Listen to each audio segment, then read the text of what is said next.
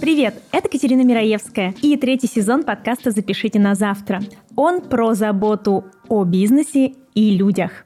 В этот раз совместно с гостями мы поговорим о бизнес-процессах, которые помогут сохранить ваше дело, а также углубимся в темы, которые помогут сохранить ментальное и физическое здоровье как мастеров, так и руководителей. Чтобы не пропускать новые выпуски, я предлагаю вам подписаться на подкаст на той платформе, на которой вы нас слушаете. А выходим мы почти что везде. Apple Podcast, Яндекс.Музыка, Сберзвук. Подписывайтесь на сообщество ВКонтакте обязательно. А, ну и если вам выпуск нравится, ставьте, пожалуйста, свои отзывы, ставьте звездочки на Apple подкасте, сердечки на Яндекс Музыке. На Казбоксе вы можете оставить комментарий. Нам будет приятно.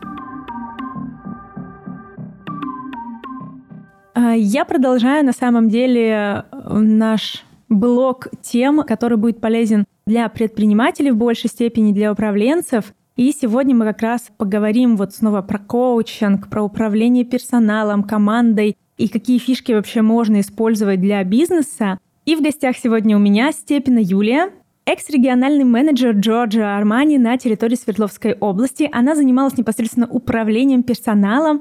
И также сейчас она совладелец бренда нижнего белья Сиси Писи. Это название просто покорило меня. Юля, привет. Привет. Привет, Катя. Вообще, на самом деле, эта встреча была очень спонтанно, неожиданно, и нас познакомила моя подруга, вы знаете Женю по подкасту «Здоровый взрослый». Она нас объединила чисто случайно по поводу как раз-таки того, чтобы как-то найти коннект, и вдруг мы друг другу будем полезны с Юлей. И вот мы оказались полезны, потому что я узнала, что Юля занималась действительно классными вещами в большом международном бренде, Джорджи Армани, а непосредственно это Лореаль Париж. Я так понимаю, один бренд. Это холдинг, да. А, это бренд, э, который входит в состав большого холдинга L'Oreal и как раз закрывает там, а, наверное, нишу одного из самых премиальных брендов в портфеле именно L'Oreal. Да, и занималась там а, в течение четырех лет. Я управляла как раз-таки региональной командой здесь, в Уральском федеральном округе. Под моим руководством было пять городов, и примерно команда из 15 человек. А, часть из них была в ну, таком полевом доступе в Екатеринбурге, а часть эта команда была удаленная, да. Ну, собственно, за счет того, что все равно, да, я разговариваю в основном в подкасте для частных мастеров, либо для малого бизнеса у нас, но все-таки большой международный бизнес дает большие плюшки, я считаю, очень много нового интересного и новые механизмы взаимодействия с коллективом, сотрудником, вообще в системой бизнеса в целом. Поэтому твой опыт мне показался довольно-таки интересным. Добавок ты мне тогда уже рассказала на нашей встрече до выпуска о классных вещах, которые по факту у нас-то не используются даже в России. Поэтому сегодня мы будем разговаривать с тобой конкретно про это. Ну что, давай начнем. Смотри, плюсом э, добавим к бэкграунду твоему, помимо того, что ты управленец, да, ты понимаешь все эти механизмы, э, до этого ты же с бьюти-то близко связана, ты визажист. Расскажи, пожалуйста, как вообще ты пришла на тему визажную, почему ты, собственно, может быть, ушла сейчас из нее, да, и перешла уже непосредственно в какой-то менеджмент, но при этом ты остаешься все равно в сфере бьюти. А сейчас будет смешная история э, абьюзивного характера про то, как я пришла в бьюти.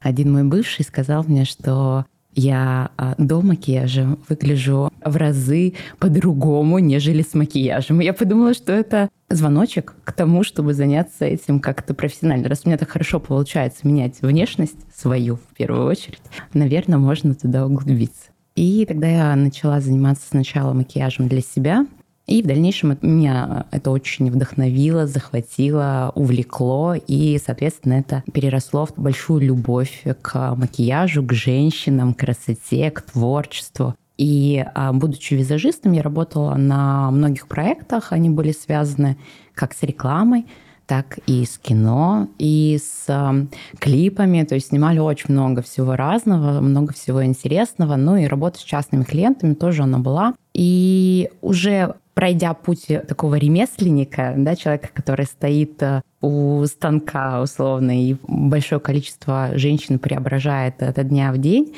я поняла, что мне бы хотелось накопленными какими-то знаниями поделиться с теми, кто только мечтает сделать бьюти своей профессией. Поэтому мы э, тогда в команде с имидж-агентством Fashion Monday, он тогда еще существовал, был прекрасен мы запустили курс, который назывался «Обучение на визажиста», и проводили как раз-таки несколько курсов. Это сам себе визажист для тех, кто только для себя обучается, и визажист про э, для тех, кто хочет погрузиться в профессию. Там я была преподавателем, создала свою авторскую программу, написала, куда включила то, что как раз-таки мне было, мне казалось интересным, важным уже на основе своего опыта. Вот. И так это, соответственно, развивалось. Мы набирали группы, классно выпускали со многими выпускниками. Выпускники вообще моя это гордость. Мы со многими общаемся до сих пор. Я слежу за многими в социальных сетях, кто особенно пошел дальше, кто стал в этой профессии углубляться, там создавал свои студии, кто, может быть, оставался в бьюти, но из визажиста переквалифицировался в мастера по волосам, либо в бровиста. У многих я стала клиентом, то есть я хожу к ним сама. Здорово, здорово.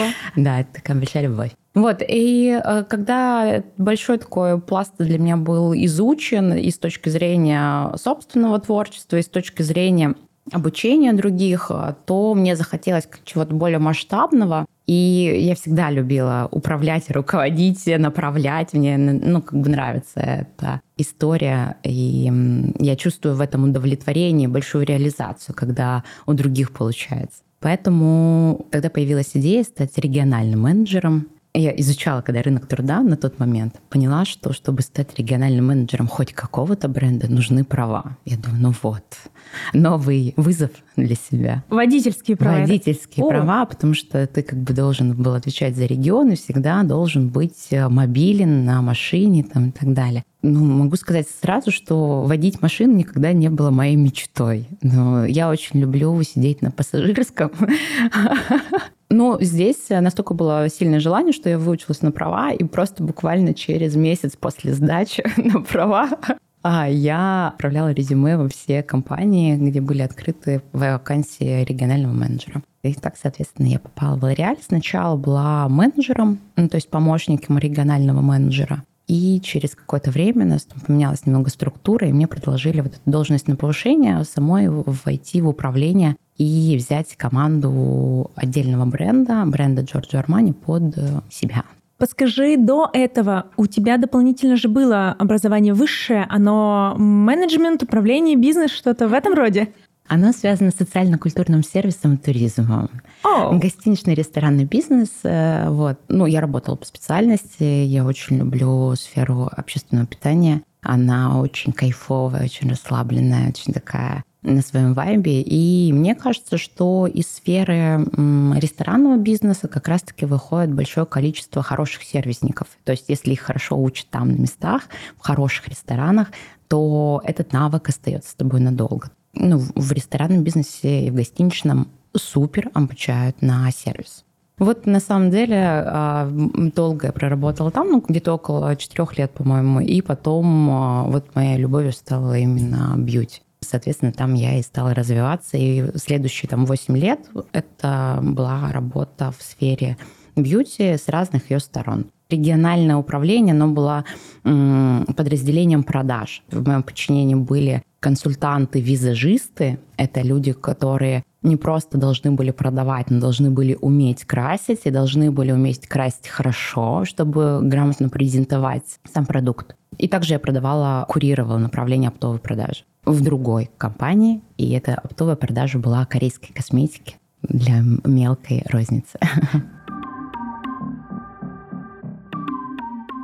что касается управления, что касается э, тех различий по факту, которые присутствуют э, в бизнесе в малом, да, э, да даже большого российского бизнеса, да, потому что ты работала и с корейской косметикой, это уже другое подразделение, плюсом ты являешься совладельцем бренда нижнего белья. Как-никак, это тоже вроде бы может быть и малый бизнес, но я думаю, что у вас там намного больше оборотов, и производство свое это немножко уже не, не маленький салончик красоты. Э, не просто студия, где сидят два лэшмейкера и реснички клеют.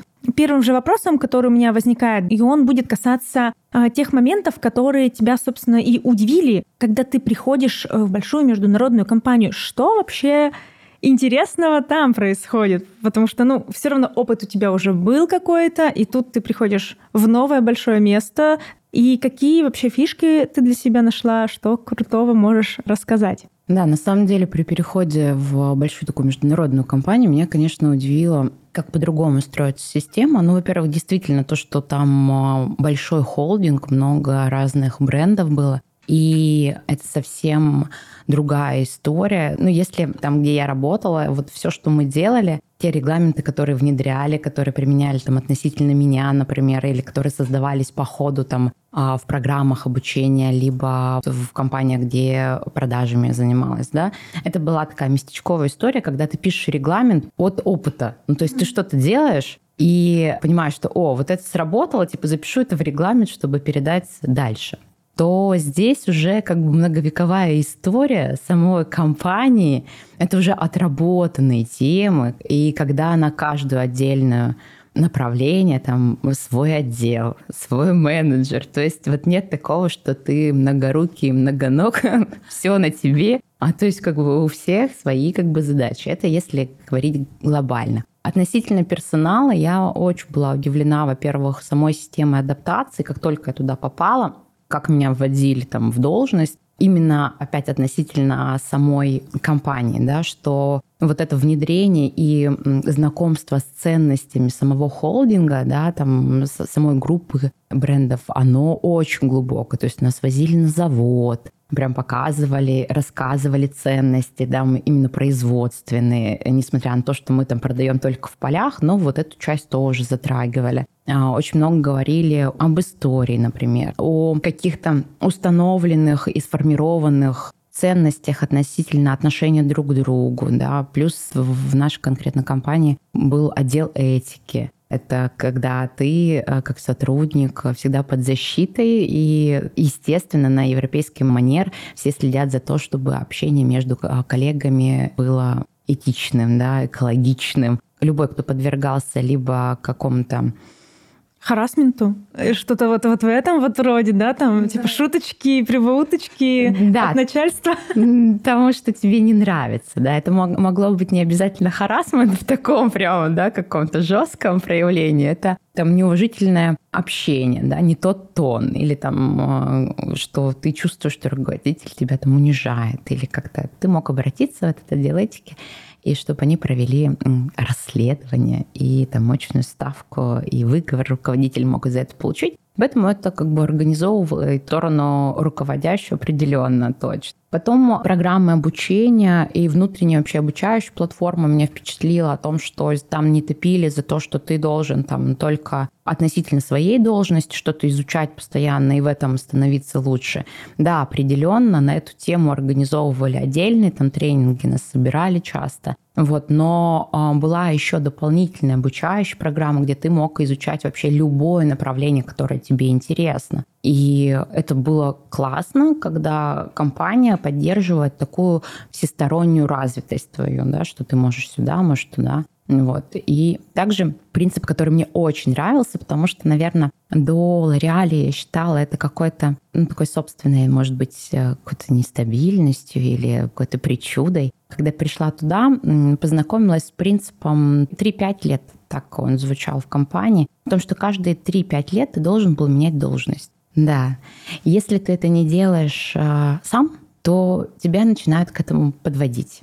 То есть у тебя был план развития, да, и были варианты, и тебе намекали. То есть были там каждые полгода были такие ставки очные с руководителями, когда ты делился своими впечатлениями о работе, мог напрямую с руководителем а, поговорить о том, что тебе нравится, что не нравится, а, так называемое это выявление индекса удовлетворенности. Да? Вот э, там у нас были такие большие анкеты, ты их заполнял, там разговаривал с руководителем. Вот. И на фоне этого всегда э, руководитель чекал о том, что куда ты дальше, сколько ты еще здесь будешь, что ты себе ставишь, что ты хочешь. И, соответственно, если ты сам в течение трех-пять лет не определился, куда ты дальше пойдешь, тебя будут к этому подталкивать, о том, что давай. Ну, то есть это связано с тем, что за три года ты успеваешь максимально изучить функционал той должности, на которой ты находишься. Там за три, или э, если это руководящая какая-то топ-менеджмент, то это пять лет, иногда может быть, ну, там до семи это максимум вообще.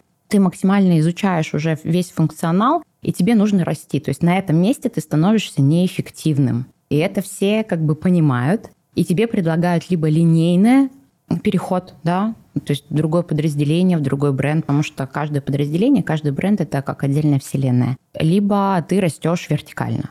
Тут зависимость от того, что ты сам хочешь. Нравится тебе функционал, не нравится, там, что такое. Вот это мне очень импонировало да, что для меня это было какой-то точкой, что а, можно так, и не обязательно там зацепиться за одну должность, за а, один функционал, и все, и только в этом существовать. Нет. То есть из продаж ты там спокойно мог а, уйти в маркетинг, тебя в этом могли поддержать, э, дав дополнительные обучающие материалы или обратно там из маркетинга, наоборот, в продажи, или в digital, или в e-коммерцию, ну и так далее. То есть это вот супер круто, и на самом деле это потом уже при локальном менеджменте здесь а, в регионе я брала это за основу, регулярно меняя консультантов между торговыми точками. Ну, это была такая, может быть, моя причуда, но потому что я четко видела, когда они переставали быть эффективны на своем месте. Мне кажется, относительно бьюти это даже бывает э, привязка к одному рабочему месту, когда привыкает работать только здесь.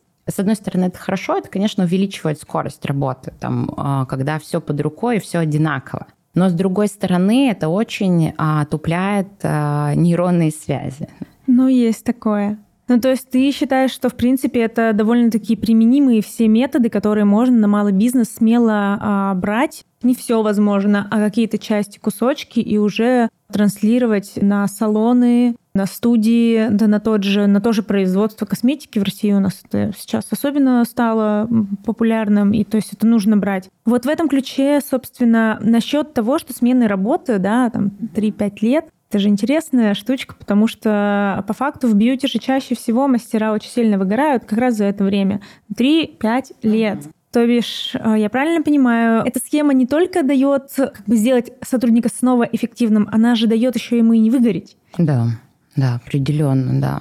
Я не могу сказать, что всегда эти идеи воспринимаются всеми с восторгом, потому что менять что-то всегда тяжело. Ну вот я говорю, что на примере даже такого маленького, как смена рабочего места, ну вот в, там в моем случае, в моей команде это была смена магазина, когда функционал оставался тем же самым, просто менялся там магазин. Ну и, соответственно, при этом менялась аудитория, потому что у всех магазинов были разные клиенты.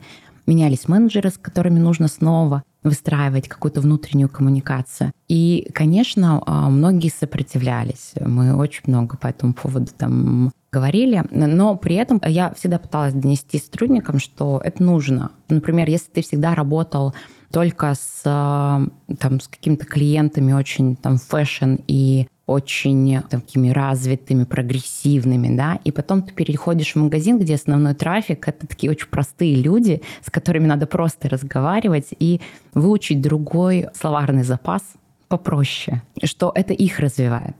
Вот здесь основная идея была донести до них, что здесь это выгодно и для них тоже, потому что после такого апгрейда они могут работать с любой аудиторией, они могут подстраиваться, да, чувствовать клиента лучше, выявлять его потребность лучше. А в некоторых случаях и этим клиентам попроще давать такой experience, который они никогда Конечно. в жизни не забудут. Да, да, да, да, все верно. Супер, на самом деле, столько всего по факту. И я знаю, что ты не все рассказала, там еще есть э, свои фишечки. Давай еще подробнее, тут, наверное, с точки зрения чуть-чуть поглубже, потому что тему эту мы разбирали буквально вот через один выпуске. По поводу адаптации для меня это было новое слово, когда мне девочки из подкаста что-то психанули, рассказали, что есть такая фишка, а мы ее не используем. И большинство салонов не знали, что это такое, знают потихонечку, начинают узнавать. Ты сейчас а, прям рассказала на примере, да, как происходит это знакомство. Насколько тебе вообще помогло влиться в компанию, и дальше ты видела, как сотрудники твои уже вливаются, как быстро это происходит? Слушай, здесь в зависимости от э, должности, то есть линейный персонал, естественно, чуть быстрее вливается, потому что они, как правило, эксперты, либо у них узконаправленная ну, э, функционал да, задач, поэтому чуть быстрее. А если, например, руководители или это должность с повышением, то, конечно, там чуть подольше. Я думаю, что иногда это занимает до года, ну вот сама адаптационная система. Я слушала этот подкаст с девчонками, и он очень классный, очень много они действительно классных принципов рассказывали, по которому я тоже работала, которые применяла в своей работе. И они здорово говорили по тому, что там в течение полутора месяцев ты понимаешь, насколько человек хотя бы выдерживает темп, ритм, насколько он а, адаптивен, наверное, к ситуациям, да, и насколько он вообще держит а, вот этот интерес. Ну, то есть если он через полтора месяца уже, ты видишь, что глаза начинают тухнуть, и ему это как бы становится уже не так интересно, то, скорее всего, его не нужно дальше ну, вести после испытательного срока. Вот. А иногда ты как бы видишь, что просто не совсем получается охватить э, весь функционал. Может быть, ему не хватает еще каких-то навыков, а энтузиазма и интереса очень много тогда это твоя задача дальше растить навыки, да, нарабатывать этот навык, помогать ему в этом, потому что ему интересно, потому что он сам хочет туда прийти, да, какой-то идеальной картинки. По поводу адаптации скажу о том, что как мне это помогло, это помогло вырастить внутреннюю лояльность компании ты когда видишь изнутри, когда тебе рассказывают больше про какие-то принципы, то есть у нас еще, например, активная позиция, связанная с защитой экологии, вот, и проводились разные а, кампании там по сбору мусора, независимые от города, там, да, или после посещения производства мы там смотрели, насколько оно чистое, незадымленное да, там, да, и так да, далее. Да. да. И вот это тоже, как бы, когда тебе это рассказывают, когда ты видишь это вживую, то ты, естественно, этим вдохновляешься, и становится очень круто быть причастной к этой теме. А, поэтому а, в адаптацию персонала а, абсолютно точно нужно включать вот это погружение в ценности компании, да, пытаться ее донести, погружение в историю самого бренда. Как тебе пришла эта идея, да, чтобы создать вот это? Чтобы какие-то вещи не воспринимались сотрудниками как твоя блажь. Ну да, типа что ты салончик тут открыла, да тебе там кто-то дал папик денег или что-нибудь еще. Тоже это частая история. Меня часто руководители салонов про это говорят. Это же еще трансляция идет не только на коллектив, с которым ты работаешь, это еще и клиенты начинают брать. Клиент должен понимать, чем вы живете, как вы вообще сделали это. Тогда, если сам мастер не понимает, о чем этот салон и с какой э, философией он идет, э, то он и клиенту не может это рассказать. То есть, условно, что эта беседа за маникюром может превратиться в то, что мастер повышает лояльность клиента компании, да, рассказывая ему какие-то фишки, которые в их компании принято, к чему они стремятся, да, что они любят, что в этой компании. Мне кажется, особенно сейчас, когда конкуренция высокая, мы часто выбираем а, не только суперпрофессионалов, но и какую-то близкую нам философию. Ну, то есть такие а, там салоны или бренды по душе, где мы можем быть сопричастны с историей, или с создателями, либо с какой-то классной идеей.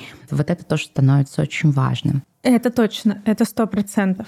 Раз ты уже проговорила тоже немножечко в этом же все блоке, да, про адаптацию мы поговорили, ты рассказала еще про обучение которые были внутри. Я понимаю, что компания заинтересована в том, чтобы сотрудник развивался внутри нее. Как вообще у вас это происходило? Что давали тебе, что мог брать сотрудник, и как действительно потом повышаться? Помимо того, что тебя перетасовывали каждые три года, я считаю, что на самом деле это очень классно. Ты начинаешь развиваться, у тебя начинается новая какая-то деятельность и новое обучение, это супер. А что касается, в принципе, по обучениям, как это происходило? И тут тоже еще такой вопрос. А для малого бизнеса это роскошь. Малый бизнес не может позволять себе такому большому количеству обучений. но все равно какие-то вещи руководитель, предприниматель может позволить себе для того, чтобы развить своих сотрудников. Вот что, может быть, ты из своего опыта даже через большую корпорацию да, можешь перенять и применяла, в принципе, в малом бизнесе, когда работала уже далее?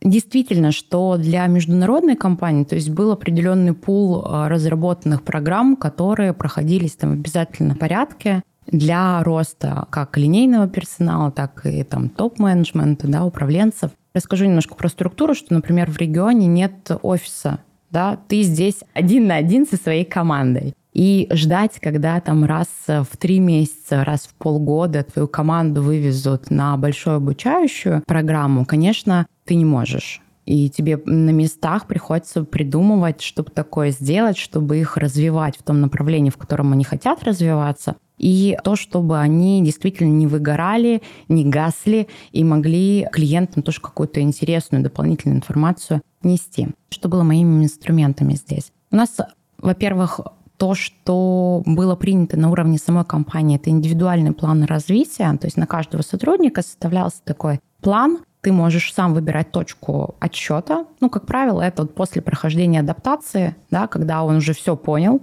ты ему рассказал, как надо делать. Дальше, соответственно, ты а, передаешь а, вот эту ответственность думать сотруднику обратно. И здесь мы выстраивали как раз по принципу, чего он хочет, что ему самому интересно в его работе, а что, например, ему не хватает, чему бы он хотел еще обучиться, что бы он хотел добавить э, в компанию, и что он вообще считает эффективным в рамках его должности выполнять или добавлять еще. Это все фиксировалось, и мы выстраивали какой-то период, в течение какого времени он будет к этой цели идти. Здесь на самом деле есть очень классная история о том, что очень часто собственники и управленцы всегда топят за свои цели и за планы, да, что типа, да, давайте там выполняйте вот это. Тут понятно, что как бы все пришли там зарабатывать деньги. Но не только деньги являются движущей силой потому что эмоциональное состояние и вот какой-то интерес, он тоже имеет значение поддерживающий. И здесь проще выстраивать ту тему, когда ты понимаешь цели, ценности сотрудника, и как будто помогаешь, ну не как будто ты помогаешь идти ему еще и к достижению его целей.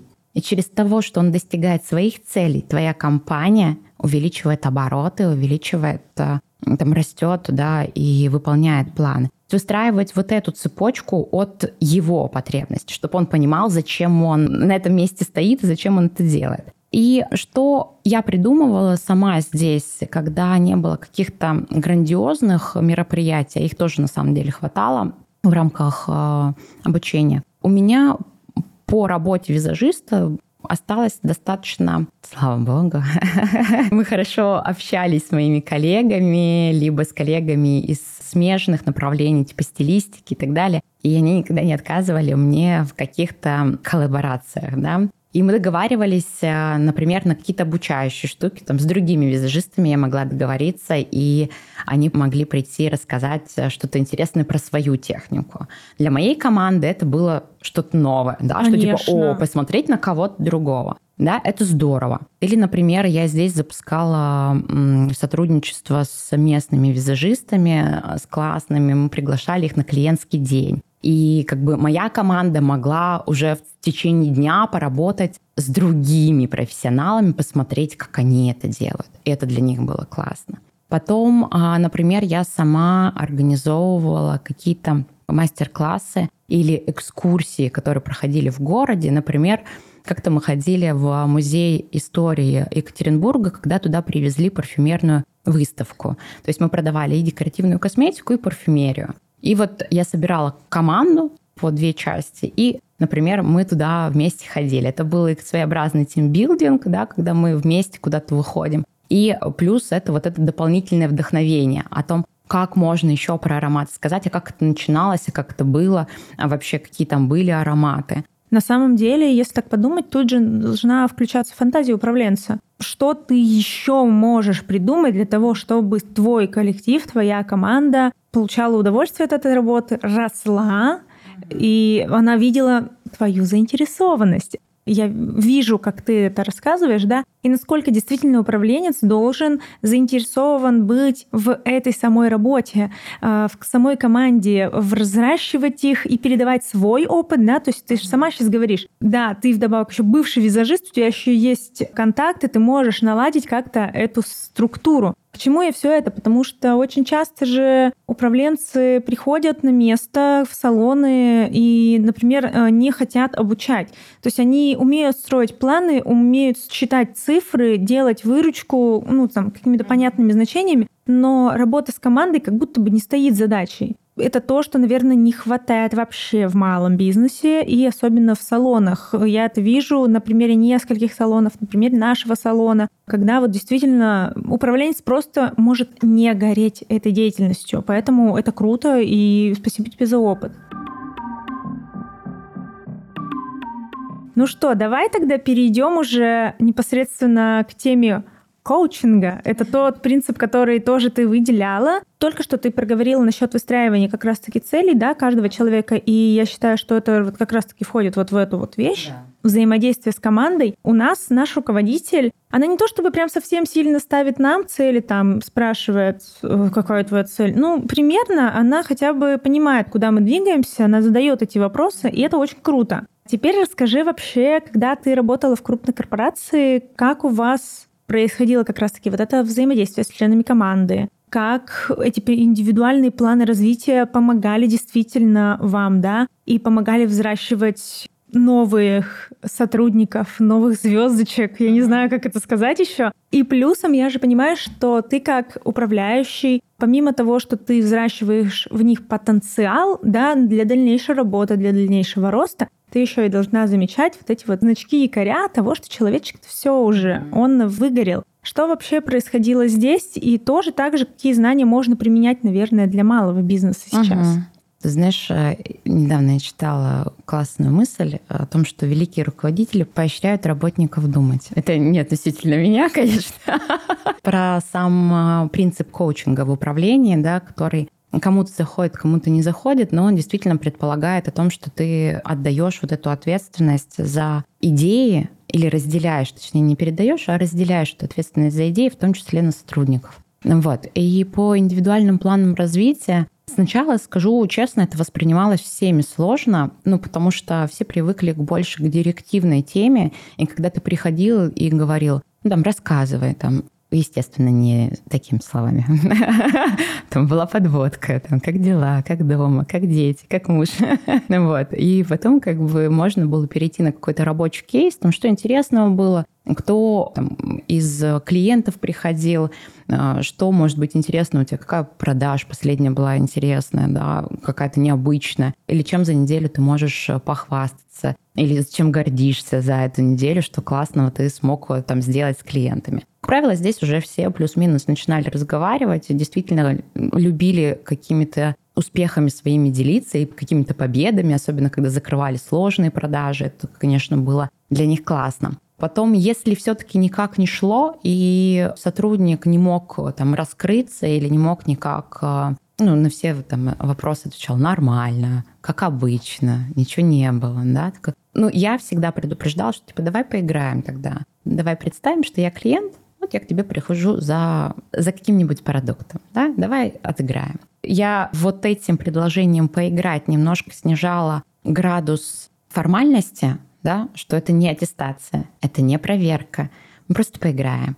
Поиграем, чтобы посмотреть, что можно интересного добавить себе в задачи на следующий месяц, например. И, ну, раз ничего не происходило до, и нам нечего разбирать по там, прошлому кейсу, как ты сам говоришь, да, давай проиграем ситуацию и посмотрим, что еще можно добавить. И тут начиналась игра. А, игра, как правило, была построена на, на стандартной воронке продаж, да, скрипту продаж, которая всем там знакома, которая дается как раз-таки на адаптации. Ты обязательно обязан рассказывать э, своим сотрудникам, как ты хочешь, чтобы они продавали, через что ты хочешь, чтобы они продавали, какие ценности в течение диалога они доносили до клиента. И ну вот в игре всегда было понятно, где он сбивается, и когда это такая неожиданная история, то есть я не назначала этот визит, я просто пришла узнать, как дела в торговой точке. И потом предложила поиграть. Да. Здесь сразу понятно, что она не делает каждый день. Сразу понятно, как она себя не ведет с клиентом, какие слова она забывает. Как правило, это слова «спасибо за покупку». Я благодарю вас за визит и вот это вот все. Потому что как бы после того, как клиент оплатил, там... Все, бежишь уже свои дела. Переключаешься на следующего, который пришел, который еще нужно докрутить. И, соответственно, здесь как бы это появлялась точка там, для дальнейшего роста. Там, чему там тебе неприятно было с ней общаться, ну как бы это клиент э, там, мало денег оставил, и почему ты не хочешь искренне поблагодарить ее за то, что она сегодня к тебе пришла? И ты, ну, относительно торговых точек, то, что ты не простаивала, у тебя был занят день, да, ты как бы классно с ней повзаимодействовала, она не в холостую здесь. Ну, в общем, вот такие темы мы раскрывали здесь. И а, были еще планы какие-то долгосрочные, когда я просто спрашивала, чего сами хотят, ну, то есть какие сейчас планы. То, естественно, в процессе моей работы там трех а, консультантов я отправила в декрет. Кто-то вышел замуж, а, кто-то там купил новую машину, да, и ты понимаешь, что отсюда рождаются какие-то новые цели. И здесь, естественно, ты их чекаешь, спрашиваешь, а что дальше ты хочешь? А как сейчас? Там вы, там, не знаю, беременна, а вы планируете менять квартиру? Или там, ну, как бы, что дальше? Ты понимаешь, что, на что у нее есть мотивация, что она сама хочет. Хочет она работать больше, исходя из этого? Или работать меньше. То есть вот, например, с таким я тоже сталкивалась, что девчонки, у кого появлялись дети, приоритеты смещались, и они говорили, нет, слушай, я дальше, вот мне пока комфортно на этой должности. Я не хочу расти вверх. Ну, брать дополнительную ответственность на себя. Да, да, брать дополнительную ответственность не хочу. Мне вот по кайфу, вот, и это тоже хорошо. И руководителю здесь тоже нужно понимать, что можно линейно менять э, сотрудника, да, там, переставлять местами между брендами, меняться между отделами. Да, это тоже будет классно, функционал будет оставаться тот же, и на него не будет дополнительной ответственности. Здесь не надо его продавливать, что типа нет, давай, ты обязан расти вверх. Нет, все должно быть индивидуально. Если он тебе в беседе говорит, что типа я заскучал, ну или ты видишь уже по лицу, что энтузиазма ноль вообще. Или там клиент приходит и говорит, здрасте, тут все понятно, как бы, да, ты такой, ну что случилось там, давай, что у тебя произошло, как дома вообще дела. И исходя из этой беседы, иногда тоже получалось что-то выловить. А, например, могли говорить, да блин, все надоело, вообще что-то одно и то же, одно и то же, там трафик маленьких, клиентов нет, сижу, ничего не делаю. И ты говоришь, ну слушай, у меня тут есть такая идейка, раз тебе нечем заняться, и ты скучаешь, давай подготовишь какой-нибудь тренинг для команды. Вот мы в следующий раз на собрании встретимся, а ты им презентуешь. И как бы тебе нужно будет изучить ассортимент там, новинки. Вот про новинки расскажешь. То есть, соответственно, у него появляется задача на месте пока нет клиентов, тестить эти новинки, придумывать какие-то новые сочетания продуктов, отрабатывать какую-то тему, и потом еще ему нужно как-то это презентовать своим коллегам, да, и здесь повышается немножко значимость для него, что типа, о, у меня есть задачка, прикольно. Или я могла, например, если это не на собрании, могла попросить записать видос.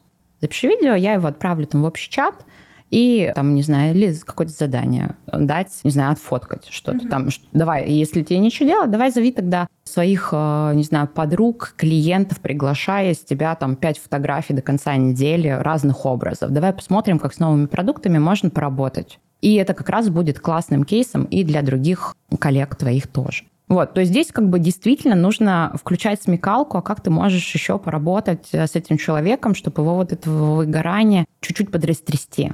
Если у меня не получалось, например, самой вывести человека на разговор, такое тоже бывает, что уровень доверия у всех разный. И ситуации тоже бывают разные. Иногда что-то случается, но он не готов с тобой, как с а, руководителем, поделиться этой ситуацией.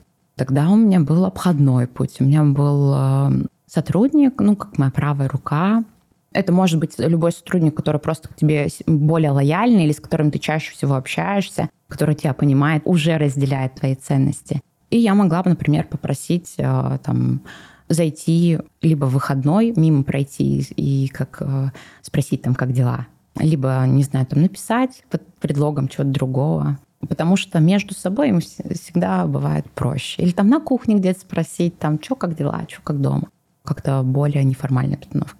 И так человек э, больше же, получается, информации выдавал, и ты уже тут понимала, ага, вот здесь зацепочка, здесь надо работать, здесь надо работать. В этом плане, да? Да, да, да, что как бы я потом могла хотя бы понять, что с ним, ему надо дать сейчас время. Такое тоже бывает, например, у человека там развод, не знаю, кто-то умер, ну, в семье, да. Понятно, что ты в этот период не можешь накладывать на него все те же ожидания и все те же планы, как ты ставил на него до этого, да. Тебе нужно корректировать в том числе ну, свое, да, перераспределять. Ты должен понимать, что он сейчас не будет так же эффективен. Вот. И если он этой историей поделился, ну, там, не с тобой, а с кем-то другим, ты такой, окей, ладно, тогда я плюс-минус хотя бы понимаю ситуацию, давайте перетасовывать. Да, сейчас я буду перетасовывать их, а этому человеку мы потом, ну, еще раз попробуем с ними выйти на диалог, и я им скажу, что окей, давайте ты дам там время, в следующем месяце мы с тобой стартанем, будем нарабатывать заново все. Здесь должна быть, наверное, искренняя твоя заинтересованность, понимание о том, что вот этот уровень удовлетворенности сотрудников, его лояльность к тебе и через тебя к твоей компании, она помогает э, мягко тебе двигаться к цели. И тогда действительно они как будто сами считают это своей ответственностью. А, больше вопросов а, решают самостоятельно, уже со временем. Это определенно навык. Я точно могу сказать, что просто там работая в директивном, или когда ты всегда говоришь, что типа я руководитель, я знаю, да, приходи ко мне, я тебе дам ответ, вот ты так работал, работал, работал, а потом думаешь, ой, что-то я устал все время всем давать правильные ответы. Давайте-ка вы мне тоже дадите какие-то идеи. Понятно, что за один день и за один раз это не получится. Это как навык, ты тренируешь человека думать, тренируешь человека а, потихоньку а, выдавать тебе идеи. Здесь опять-таки э, тебе нужно время, чтобы человек начал тебе доверять свои идеи, чтобы он действительно считал вот это пространство вашей коммуникации безопасным, что он сейчас скажет идею, и ты не скажешь, что за фигня вообще, как ты мог такое придумать и вообще озвучить это вслух? Ты что, да? Э, ну, как бы, что он должен вот это чувствовать, что безопасно. Какую бы идею он там странную, иногда очень странную, ты слушаешь, и иногда просто покрутив ее, ты можешь э, что-то другое придумать, более адаптивное. И это тоже как бы здорово и работа продолжительная. Те, кто человек-процесс, человек-система, да, управленец, им, скорее всего, действительно нужен какой-то зам. И вот вы тоже в подкасте с девчонками говорили про то, что это может быть отдельный человек, который занимается только разговорами. Да, действительно. Ну, потому что есть люди, которые только цифрами, они понимают только через цифры. А есть те, которые как раз-таки будут эмпатичны и разбираться, и вникать в проблемы другого человека. Это определенно другая работа, это тоже свои затраты, энергоресурсы, это очень важно. Это, да, абсолютно правильно ты говоришь о том, что это другие затраты, да, это уже такая не интеллектуальная, насыщенная деятельность, да, это больше эмоционально, когда ты в это вкладываешься, когда ты вкладываешься в человека. Но о, мне доставляло огромное удовольствие, когда я видела их рост, когда они достигали своих как личных целей, так и каких-то профессиональных, и, естественно, там планов, и они сами радовались, когда у них это получалось. Я видела этот э, коллективный кайф, да, от того, что, о, да, было сложно, но мы смогли. Или там, ну, какую-то, получали дополнительную какую-то мотивацию, которую не очень хотели, какой-то подарок там. И это получалось, это удавалось. Поэтому, например, мне не было сложно в этом, да, потому что я знала, к чему я иду, что вот мой э, такой успех, свое признание я чувствую, когда у них что-то получается. И я прям как бы от этого кайфую, особенно когда они там пошли дальше, когда они определяются, даже когда они в период этого индивидуального плана развития не понимают, что они хотят вообще в другом развиваться. Или, например, что они готовы к какой-то другой должности, более высокой, mm-hmm. да, более ответственной. А у меня, например, ее нет. Я, как правило, помогала в плане того, что если у меня что-то появлялось, я говорю, о, давай пробуй. Пробуй, я буду помогать тебе там рекомендации составлять, буду помогать тебе резюме. Просто я понимаю, что если у него уже появилась эта идея, что я хочу больше, я готов к большей ответственности, все, он перестает быть эффективным на той позиции, на которой он да, сейчас стоит. Да, да, да. То есть он уже почувствовал эту силу, он уже почувствовал этот энтузиазм. Его надо отпустить, чтобы он попробовал. Супер. Это очень классно и очень важно подмечать реально за своими сотрудниками, кто куда идет, кто как растет, все в своем темпе работают, это нужно понимать. задам тебе последний такой вопрос, который будет для слушателей, наверное, очень бы полезен был. Поделись каким-то своим советом о том, где управленцы, руководители вообще могут научиться и черпать вот эту вот полезную информацию для себя, не устраиваясь в международную компанию. Я понимаю, что не все это могут, особенно владельцы салонов. Времени у них на это точно не будет. А что ты можешь посоветовать в этом ключе? Интересный такой вопрос. Слушай, мне кажется, что в мире, ну, в целом, да, в окружении, наверное, вот здесь, кстати, идея о том, что не обязательно всегда смотреть только на свою сферу. То есть, если ты управленец из салон красоты, не нужно думать, что какая-то идея или какой-то кейс тебе только придет на каких-то обучениях либо книгах по построению салонов красоты. Чаще всего как раз-таки бывает так, что из какой-то смежной сферы ты что-то подмечаешь, такой, о, а я могу это адаптировать у себя, а я могу это сделать по-другому, но близко в рамках своего салона. И э, тут, конечно, мне хочется, чтобы действительно не думали о том, что если там нет бюджета, если вы маленький бизнес, то это как бы ничего не сработает. Это в другом масштабе, но сработает. Это может сработать немного по-другому, да. И даже вот, например, когда мы запускали свой цех, свое производство, да, естественно, там сотрудники — это те, кто всегда привык работать в директивном управлении, и они всегда ждут от тебя именно решения и от тебя конкретного ответа на вопрос, что делать дальше, да. Тут маленькими шажками мы, например, всегда хотя бы вводили вопрос, а как вы думаете? Вы как бы в этой сфере, там, уже много лет, вы каждый день, изо дня в день делаете эту работу – а вы как думаете, как бы вы это решили, этот mm-hmm. вопрос? Или э, если они говорят, я не знаю, ты говоришь, а ты сама ходишь к мастерам? Да, хожу. А как бы ты хотела, чтобы он тебе сделал? И такими маленькими вопросиками хотя бы, хотя бы на этих этапах пробовать заставлять их думать, думать самостоятельно. А так читать, смотреть, смотреть не только свою сферу, но и какие-то другие сферы. Сейчас очень много на Ютубе классных разборов, подкастов, где можно тоже посмотреть, перенять какой-то опыт и посмотреть, что из этого может быть тебе полезно. И в том числе, может быть, э, я могу посоветовать программы федеральных акселераторов. Это тоже классная тема. Там как раз-таки для малого и среднего бизнеса мы сами участвовали в федеральном акселераторе э, креативных индустрий. И это ну, крутой опыт, когда ты месяц работаешь э, почти с личными наставниками бесплатно по федеральному финансированию.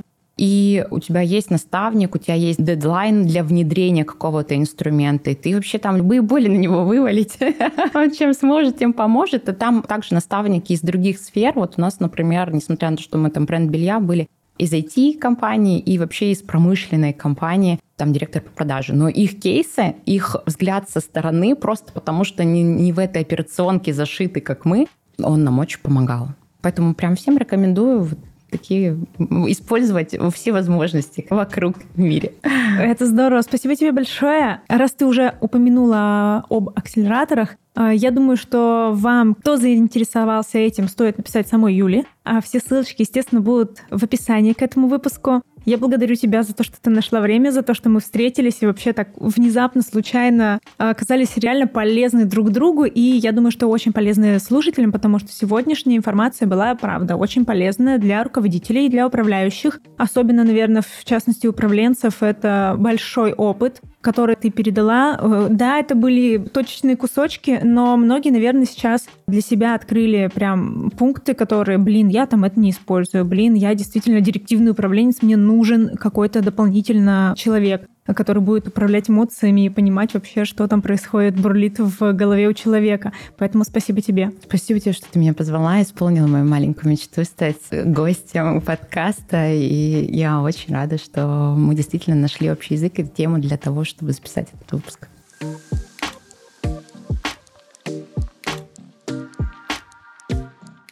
А это был подкаст «Запишите на завтра», а я Катерина Мираевская. Спасибо, что дослушали этот выпуск до конца. И если он вам понравился, ставьте свои оценки на Apple Podcast, Gasbox и, конечно же, сердечки на Яндекс Музыке. Если вам интересно подробнее познакомиться с Юлей и тем, чем она занимается, а возможно, Юля вам будет полезна, также ссылки на ее социальные сети я оставила в описании. Ну и напоминаю, что у «Запишите на завтра» есть свой телеграм-канал, в котором мы рассказываем о процессах работы над подкастом, где мы делимся экспертным мнением, какими-то фишечками, шуточками. Ну и также, естественно, не могу не прорекламировать свой инстаграм. Очень редко я о нем говорю. Также под выпуском в описании ссылочку я оставила.